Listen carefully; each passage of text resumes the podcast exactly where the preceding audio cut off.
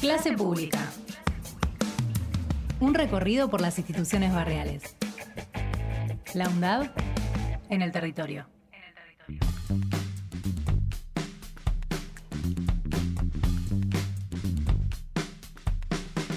Top.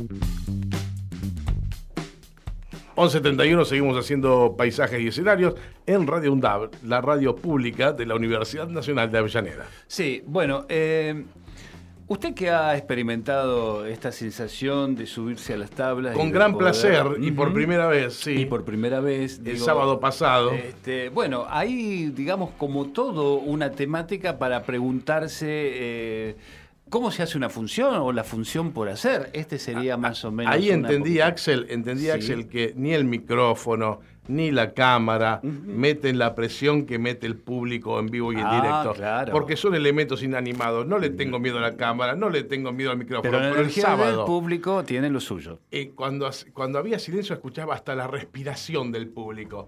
Ahora entiendo a los actores de teatro. Bien, entonces vamos a hablar de una obra de teatro, una obra que ha tenido un éxito rotundo en España, ¿eh?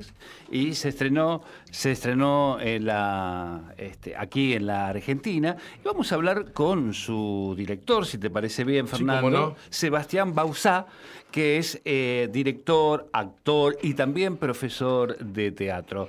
Hola, Sebastián, ¿qué tal? Buen día. Hola, buen día. ¿Qué tal, Axel, Fernando? ¿Cómo va? eh, Un gusto. ¿Cómo va? ¿Todo bien? Bien, todo igualmente, bien. Igualmente, Bueno, Muchas gracias. Este, a ver, cuando un director, me imagino, toma un libreto y se pone a pensar qué quiere decir con la obra, este, entra en todo un pensamiento interno y filosófico para saber qué quiere decir con algo ya escrito, ¿no es así?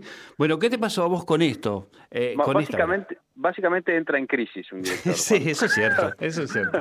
eso es Así cierto. como re- relataba Fernando que subirse a un escenario es como una experiencia inolvidable también, elegir un material. Sí, sí. Sí, porque eh, es una es una labor solitaria la de los directores, ¿viste? Tenemos que nos, nos sentamos ahí, qué sé yo, y a tratar de elaborar un poquitito. Y esto es lo mágico que tiene el teatro, en esto nos apoyamos mucho para, para amar y, ap- y apasionarnos de nuestra profesión, que tiene que ver con unas, unas palabritas que están escritas en un papel, tratar de darles vida Claro. eh, y, y ponerle emociones y ponerle sentido.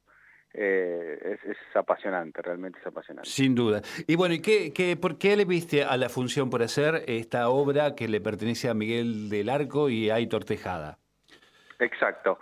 Eh, mira, había escuchado que había tenido muy buena repercusión en España, muy buena, que, es, que era a través de, de un, de una compañía de teatro independiente, que es lo que hacemos nosotros, y que Sí. había tenido un éxito muy grande. Y además que es una adaptación de un clásico, que es eh, de seis personajes en busca de un autor Ah, de, de- claro, de Pirandello. Pirandello. Sí, claro. Entonces, ahí como que tenía todos los condimentos. Y leí la adaptación y me pareció una, una, una maravilla. Es una eh, eh, lo que sucede en Pirandello. Voy a spoilear un poco la obra, pero no importa. Es lo que, su- Bien. lo, que sucede, lo que sucede en Pirandello, que se meten unos personajes y irrumpen en un ensayo de Sí, teatro. exacto. Acá irrumpen unos personajes en una obra de teatro. Ah, directamente, público en la función. directamente. Entonces me, me, me pareció fascinante y además toda la vuelta filosófica sobre la vida, sobre el teatro, el metateatro, todo lo que Pirandello puso puso en, en, en, en boga en, aquellos momentos, eh, en esta adaptación sigue estando ahí, es una obra maravillosa con un ritmo frenético. Creo que estamos eh, que estamos por un lindo camino, estamos muy contentos con lo que logramos. Me, eh, me recordabas, bueno, eh, para quienes nos conocen, este, Pirandello de alguna manera ha sido uno de los creadores del grotesco, en la misma época que Armando Discépolo creaba el grotesco criollo aquí en la Por aquí, Argentina, ¿no? exacto, Exactamente. exacto. Entonces, con este paralelismo, hablando de estos, de personajes que irrumpen, los personajes, no estamos hablando de actores, irrumpen en la obra y empiezan a cuestionar, ya sea el autor, el director o cualquier sea, ¿no? Es más o menos Exacto. Historia. Eh, y, y bueno, y entonces esto te atrapó, esta idea te atrapó de que los personajes puedan este, interceptar una, una función y, e interpelar a todo el mundo. Sería esta la cuestión. Exacto, porque mm, además tiene el atractivo de que nos, mm, a mí como director me proponía un desafío desde la puesta escénica, Mm. que, que tiene que ver con que se rompían todas las estructuras teatrales.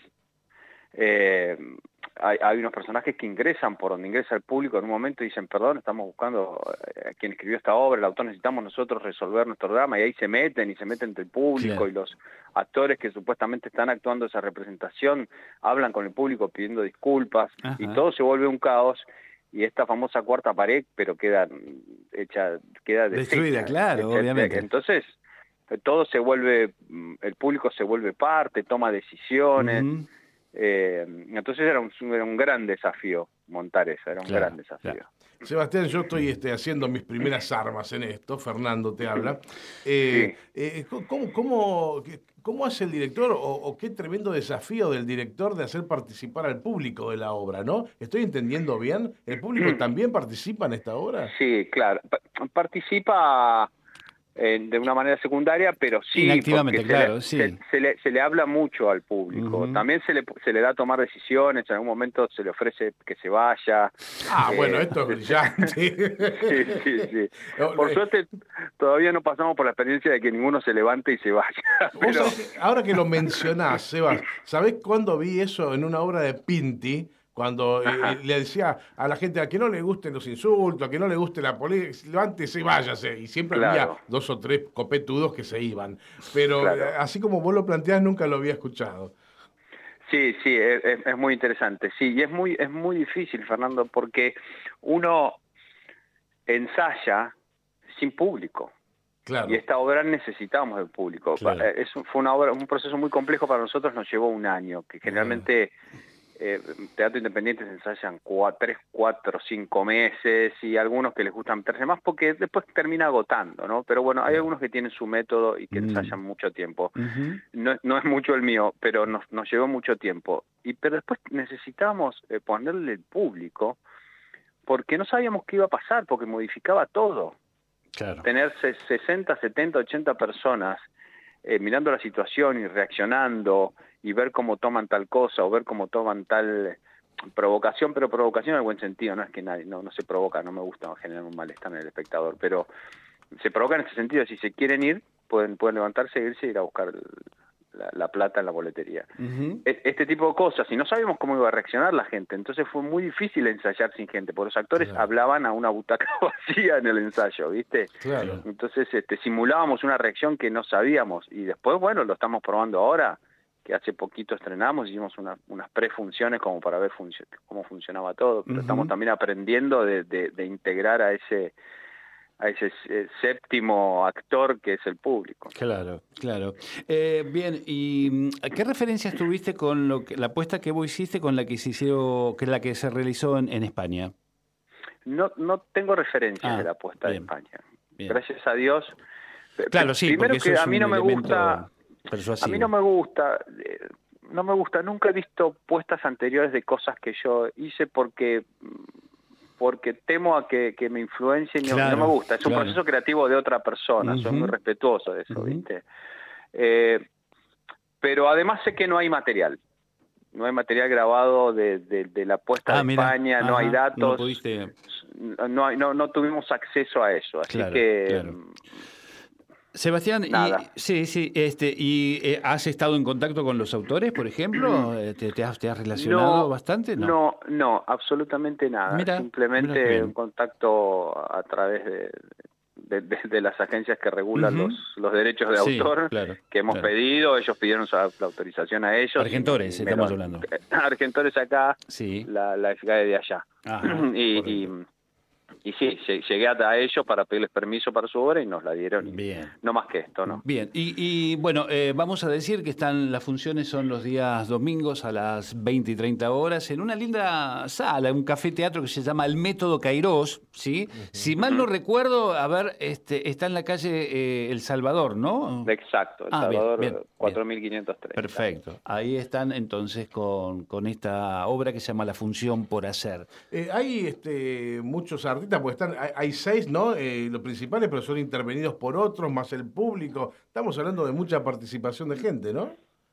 Sí, la realidad son dos eh, actores que son intervenidos por cuatro personajes. Ah, mm, bien. Y luego tenemos una, eh, una chica que toca la viola en vivo, es como una música en vivo. Ah, tenés música en vivo. tenemos un, un, séptimo integrante ahí. Bien. Muy bien, bien. Bueno, este, ¿y cómo fue el estreno? ¿Cómo, cómo la pasaron? Muy bien, muy bien. Son momentos eh, únicos. Momentos únicos que quedan que quedan para siempre, tanto para los actores como para el director, de, mucha mucha adrenalina, de ver plasmado el trabajo en mucho tiempo. Eh, y, la alegría que nos provoca hacer eso. Siempre se dice que la energía del estreno este, no tiene comparación con ninguna función, ni tampoco con la función final, ¿no? No, totalmente, no, nada que ver, es, es, única. No hay dos funciones iguales, me dijeron a mí. No, eso es, es cierto, pero digo, la, adrenalina, eh, como decía recién en Seba, este, el, la tensión que uno pone en un estreno este, no se compara con nada y también pasa en la última función. Sí, hay tres funciones. Ya. El estreno, que es que, como vos bien decís, la adrenalina y qué sé yo, la segunda función, que toda esa adrenalina y energía de la primera va en detrimento un poquito de la segunda, que es como la decís, acá hacemos fondo. Nadie quiere invitar gente a la segunda función, Exactamente. suelen ser malas. Eh, y sí, la última, lógicamente, porque tiene un dejo de, melancolía por lo que va a venir, por el vacío que deja.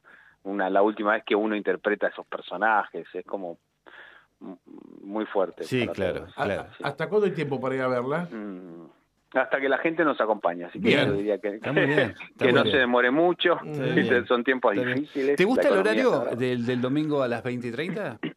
¿A mí? Sí. A mí me fascina. Ah, mira. Yo, yo he hecho muchos trabajos en, ah, en ese día porque me gusta, el domingo a esa hora es un es un horario difícil, de bajón, viste, los domingos. Sí, Entonces ya eh, a las 6 de la tarde empezás a hacer plan, ya salís, vas, para el teatro. Eh, no, digo porque en invierno oscurece obviamente más, más temprano y la gente también empieza a dar fiaca de salir cuando sí, puede ser, ¿no? Eso, eso también eh, corre en los domingos, pero el domingo... mira, una vez hicimos también con Fernando una charla con otro director que estrenaba, creo que a la Sábado a la tarde. No, domingo a las 14 horas. Claro, antes de ir a la cancha. Exactamente, una cosa así. que él, le decía eso, que era, era un programa perfecto. Vas al teatro y después vas a la cancha. Hermoso. Es perfecto. Gran, perfecto. gran teatro. Eh, Seba, por último, este, ¿qué se viene en el futuro? ¿Que ¿Tenés algún proyecto ya eh, en vista? Mm, para, para adelante, por ahora no. Hay algunas cositas que no están cerradas. Mm. Sí tengo dos obras más en cartel. ¿Cuáles son? Eh, una es eh, Lúcido, también hay en el Metro Cairós los días jueves, hoy estamos estrenando casualmente. Ajá, bien. Muchas eh, una obra de, Rafael Spregelburg, muchas gracias. Y, y, estamos desde también desde fin de marzo con Carne de Cañón, una obra de Luis Agustoni, una comedia bastante absurda, eh, ahí en Teatro Border. Esas son las, las tres obritas que hoy hay en cartel, que ya es bastante trabajo. Sí, claro, me imagino que sí, me imagino que sí. Bueno, entonces le dejamos a nuestra audiencia decir que eh, todos los domingos a las 20 y 30 horas en la sala Método Cairós, que es en la calle El Salvador 4530, ahí pueden ir a ver la función por hacer con la dirección de Sebastián Bausá, que es nuestro entrevistado de hoy. Muchísimas gracias, Sebas. Te agradecemos. Gracias a ustedes y un, gusto enorme conocerlos. Y mucha más, ¿eh? Gracias. Gracias. Clase pública. Un recorrido por las instituciones barriales. La UNDAD en el territorio.